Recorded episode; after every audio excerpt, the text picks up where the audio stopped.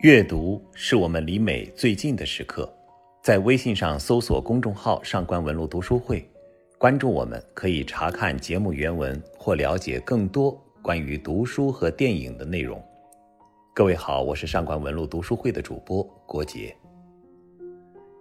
人们从来不会把怜悯与爱情混淆，因为他们清楚，在怜悯一个人的时候，不一定也需要将爱情一并献上。但在爱的情感里，却必然有着怜悯的成分。既然我们爱他，那叫我们怎么可能不怜悯他？于是，爱情往往被我们看得高于了怜悯。如果我们得不到所爱之人的爱情，那我们宁可连他的怜悯也不要。奥地利作家茨威格的小说《心灵的焦灼》，便是讲述怜悯与爱的故事。在这里，首先感谢作家、翻译家、学者、北京语言大学教授陆文斌先生为我们带来关于这本书的深刻解读。阅读这本书，你将得到关于爱与善良的更为深刻的理解。在心灵的焦灼中的康多尔医生看来，没有爱的怜悯根本就算不上是怜悯。那仅仅是一种心灵的焦灼与不安，他的真正目的最终就是以懦弱伤感的形式逃避对方的苦难。这种怜悯除了加重对方的痛苦，不会有任何积极的意义，因为他终究无意为对方承担起沉重的责任。怜悯要想有所作为，唯有将爱情也一并付出，因为怜悯。康多尔曾经许诺为一个行将失明的女人留住光明，可他没能成功。这个女人结果还是瞎了。为了继续表达他的怜悯，年纪轻轻的康多尔毫不犹豫地娶了这个比他年长七岁的女人。她一无美貌，二无财产，性格乖戾且不知感激，但康多尔从来不曾后悔过他的选择。他的怜悯因为爱情而有力，他的爱情也因怜悯而恒久。康多尔的行为向世人证明，怜悯绝非如人们所以为的那样轻而易举。它不是一种居高临下的临时性施舍，而是对于对方命运的终生分担。遗憾的是。像康多尔这样对怜悯有着真知灼见的人，实属罕见；像他那样能够身体力行的人，则更是微乎其微。所以，我们也就不应过于苛责霍夫米勒上尉在一开始将发自本能的怜悯视为美德的想法了。虽然他是一位不幸少女，用生命为她的怜悯之心殉了葬。而且问题的棘手之处还在于，一旦事关爱情，我们总是难以痛下决心。设若说本能的怜悯是个弱点，可它又并非源自于什么恶意。事实上，恰是由于有着一颗善良的心，我们才因而容易被打动。那天晚上。霍夫米勒之所以忽然想到要向主人的女儿邀舞，便是一颗善于感恩的心使然。他是初次应邀来到凯克斯法尔法的府邸的，主人的一番盛情款待，让他度过了一个愉快的夜晚。当他从与一个个如意女郎共舞的沉醉中清醒过来时，恍然意识到自己疏忽了一个重要的礼节，他竟然把主人的女儿忘到了九霄云外。于是乎，他开始凭借着模糊的印象，在各个房间里寻找她。终于找到了她，他走上前去，做了一个彬彬有礼的腰舞动作。然而，令其大吃一惊的是，他所得到的回应竟是对方一阵歇斯底里般的嚎啕哭泣。自己的善意怎么仿佛是让对方受到了奇耻大辱？霍夫米勒将一腔委屈倾倒给伊洛娜时，才知，主人的女儿艾迪特原来是下肢瘫痪。即刻，霍夫米勒的一腔委屈让位给了深深的歉疚。为了弥补自己犯下的罪过，第二天一大早，霍夫米勒便倾尽所有买了一篮玫瑰，差人送给艾比特小姐。这娇媚的鲜花未必能取得对方的原谅，但它至少显示出了霍夫米勒的真诚和善良。如此伤害一位少女的心灵，在他看来简直是无法宽恕的。但艾迪特的迅速反应将他从严厉的自责中解脱了出来。在一封外表考究的信函里，艾迪特通过表达谢意，暗示了自己对于霍夫米勒的谅解，并恳请他继续光临。按捺不住激动心情的霍夫米勒次日就迫不及待地进行了拜访。他急于想清除自己造成的尴尬，以便可以坦然向战友们炫耀其在富豪凯克斯法尔法家所受到的礼遇。不难看出，霍夫米勒的冲动时常是因为年轻人的虚荣所致，他那脆弱的理智尚很难为他的行动把握方向。而这个奢华府邸里所有人对他的欢迎，更是使他的虚荣之心得到了极大的满足。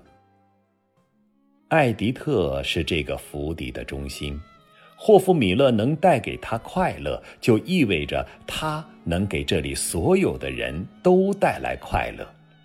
不知不觉，他变成了这个府邸的常客。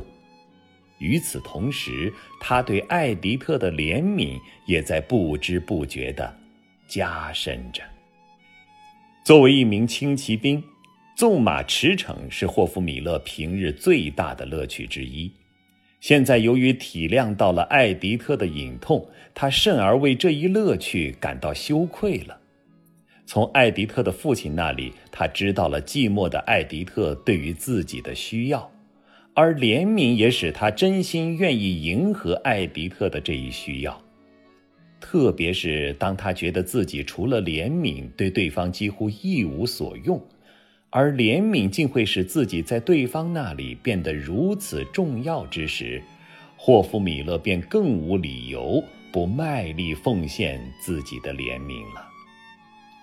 这位青年一向缺乏自信的主要原因就在于。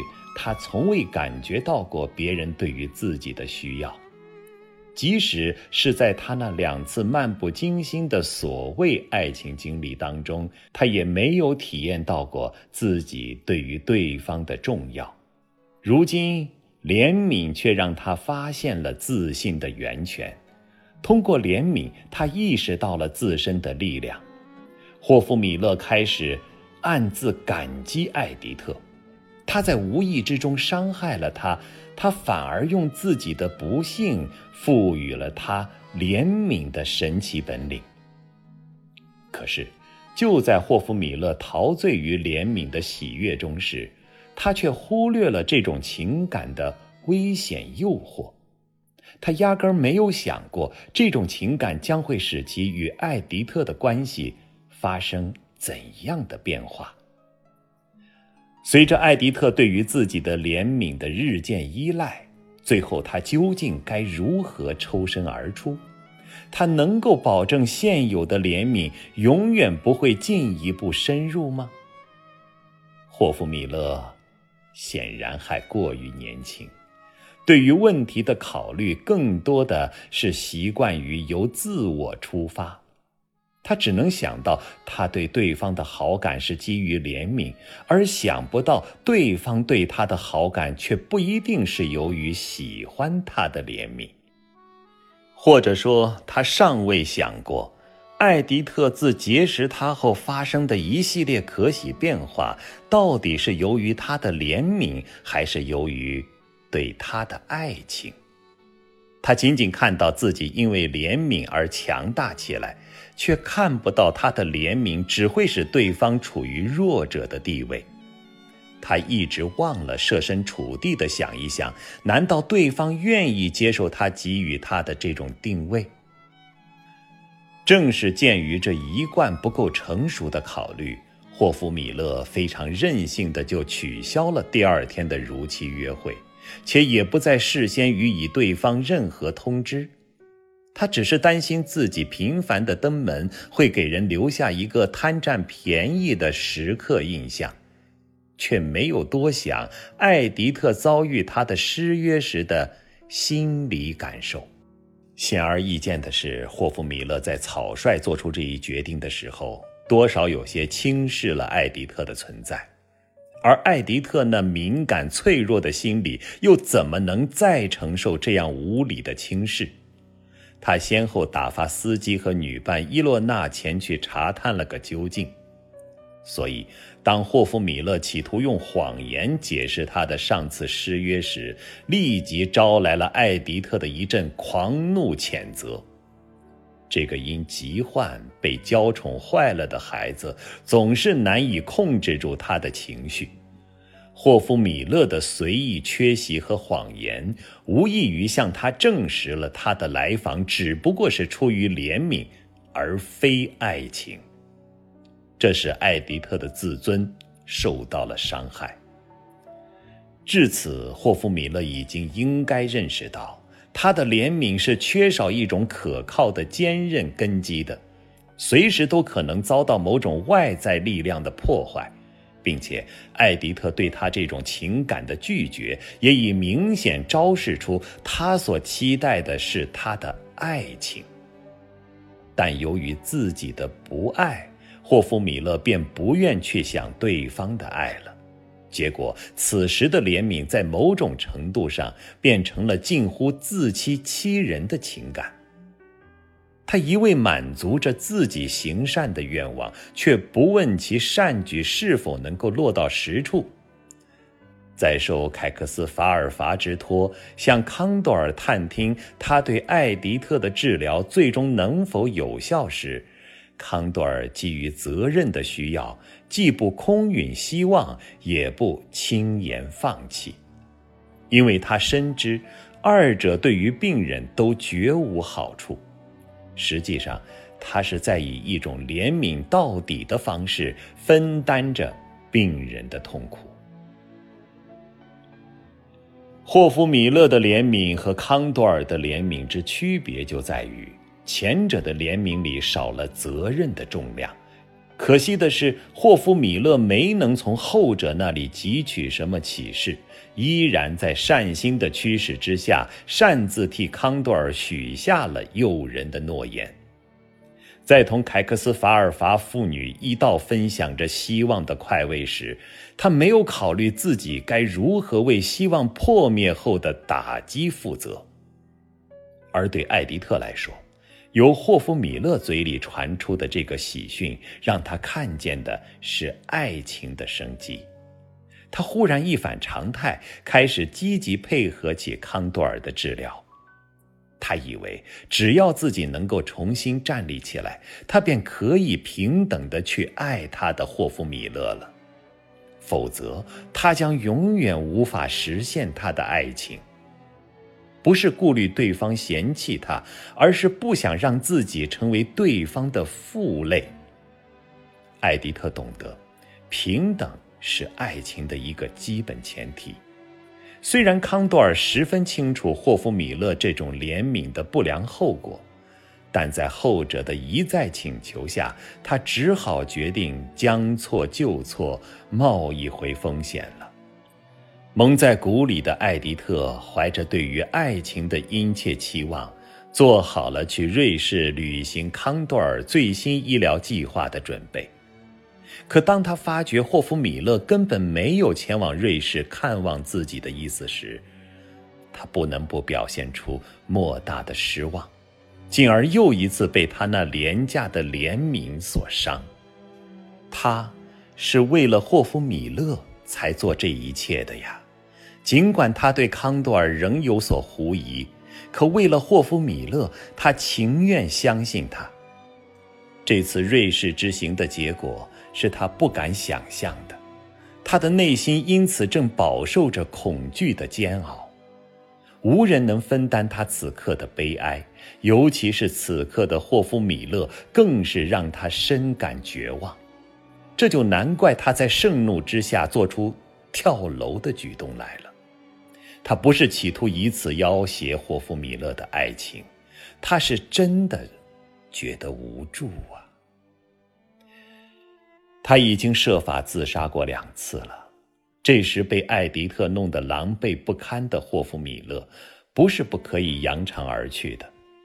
如果一走了之，或许也不会有什么更坏的后果。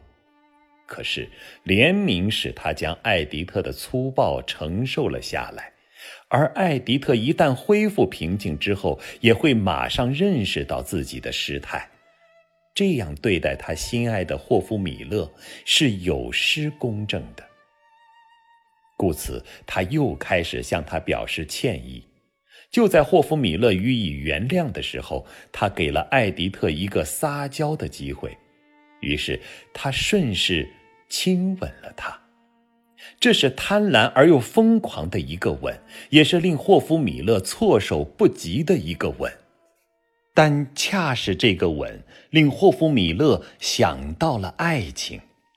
他从来就没有思考过这个问题，他一直以为爱情仅仅是同那些俊男靓女有关的事情，而与他无缘。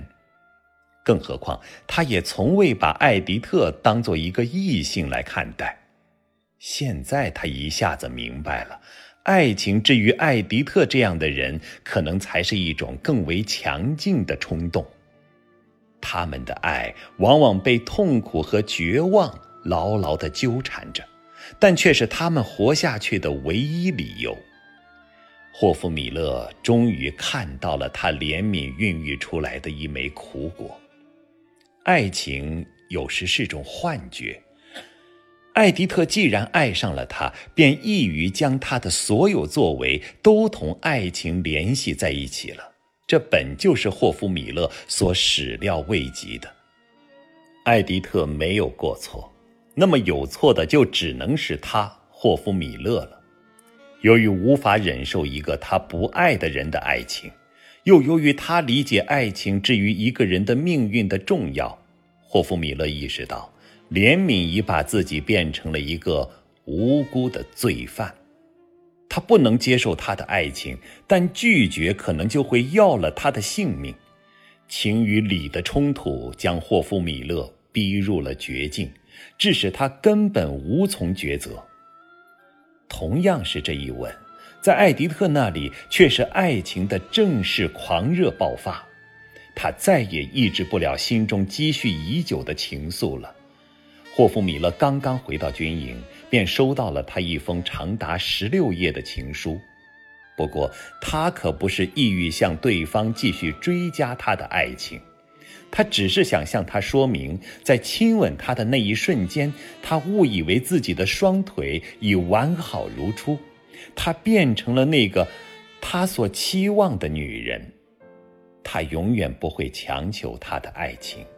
他只是希望他不要剥夺他爱他的权利，给他一次机会，等待他重新为他站立起来，不然他便没有了活下去的勇气。但这样炽烈的爱情带给霍夫米勒的只能是阵阵颤栗。紧接着，在不到两个小时的时间里，他又收到了他的第二封信。恼怒的他实在不想将信拆开，却又惧怕对方因得不到回音而走上绝路。幸好，这不再是一封倾诉爱情的信件，反倒是要求他忘记自己在第一封信里的表白的信件。爱情已经弄得艾迪特有些颠三倒四了。他就像个娇羞而又任性的孩子，全然不知对方的烦恼。他的爱情搅乱了霍夫米勒的心灵，甚至影响到了他的生活。结果仅是由于上校的一顿训斥，他便想到了逃离。他不想再继续承受艾迪特爱情的压力了。他以为自己抛却前程，足可以作为惩罚，抵偿其半途而废的怜悯之过了。他准备把责任全部转嫁给康多尔，毕竟他才是他的医生。然而，当霍夫米勒从康多尔的家里走出来的时候，他开始为自己逃跑的念头感到羞耻了。康多尔使他认识到，他的这种做法无异于谋杀，并且康多尔对于盲眼妻子的倾心关爱也深深打动了他。他同意了康多尔的那个约定，决定怀着感激的心情，再最后坚持八天。八天之后，艾迪特去了瑞士，他也就随之解放了。这样，霍夫米勒便身负着做戏的任务，又一如既往地来到了凯克斯法尔法的府邸。但是，做戏并不如他想象的那般轻松。即使只需要八天的时间，他那勉为其难的表现，最终还是让艾迪特提前看出了破绽。于是，他不再对瑞士之行充满期待，而这便意味着霍夫米勒的戏还要持续拖延下去。可问题是，霍夫米勒怜悯的耐心已经接近了极限。不过，凯克斯法尔法这位慈祥父亲的忧伤，致使霍夫米勒的这一极限得到了进一步延伸。不知不觉，他又一次重蹈起了怜悯的覆辙。更有甚者，出于安慰，他竟当着凯克斯法尔法的面许下了对于艾迪特的爱情诺言。他的理性与意志始终是一再向自己的怜悯之心做着毫无原则的让步。与以往不同的是，霍夫米勒的这次怜悯之心令他假戏真做了。来到艾迪特身边时，他没有了过去的那种难堪，开始真正怀着感激的心情接受对方的爱慕。冲动之下，他径直在众人面前给了艾迪特一个象征着婚约的吻。他的爱给众人带来的幸福感，让他忘乎了所以。他为虚荣麻醉的不省人事了。当霍夫米勒同艾迪特订婚的这一消息被作为丑闻迅速传播到军营里时，基于自我保护的需要，他不假思索的便矢口否认了。年轻的他再一次暴露出了虚荣的致命弱点，这使他宁可用谎言将无辜者置于窘迫的境地。可谎言的效用终归只是暂时的。随着黎明的来临，霍夫米勒必将面对比为他所伤的那些无辜者更加窘迫的境地。为了逃避黎明的来临，霍夫米勒选择了自杀作为出路。这一举动似乎也暗含了他对于自己不满的惩处。然而，上校却意外地使其得救了。为了帮助他摆脱浑身是非。上校将他调离了岗位。当霍夫米勒携着一纸调职命令赶在黎明前匆匆奔赴新的岗位时，他还没能意识到自己其实是在进行着第二次责任逃离。只有在稍稍获得了些许安全感的时候，他才可能拥有反思的间隙。很快，霍夫米勒便坠入了不安的深渊。懊悔与羞惭促使他急于采取补救的措施，他要立即向艾迪特坦白一切，恳求他的宽恕。他要郑重向他发誓，他将永远忠于他们的婚约，把自己的一生都献给他。爱他才是他未来生命的意义，也恰是由于这一原因，他还要感激上校拯救了他的性命。不然，他将永远体会不到康多尔那种伟大的怜悯之爱了。是的，相较于那些健康自信的人而言，唯有艾迪特这样不幸的人才更需要爱，也更懂得爱，给予他们的爱也才因此变得更有价值。可是，一切已为时晚矣。当真相紧随着黎明呈现在艾迪特眼前的时候，他只好跃下高高的塔楼了。这次没有霍夫米勒在一旁拦住他，不如说，就是他把艾迪特推了下去。良知迫使霍夫米勒后来一次次主动找寻着在战场上的死神，但此种自我责罚对于死去的艾迪特已经没有任何意义。既然艾迪特用生命让他领悟了真正的怜悯，那么，他也许更应该把自己今后的生命用于维系这种怜悯的真谛吧。如果你想查看今天节目的内容，请到微信上搜索公众号“上官文露读书会”。阅读是我们离美最近的时刻，让我们共赴一场。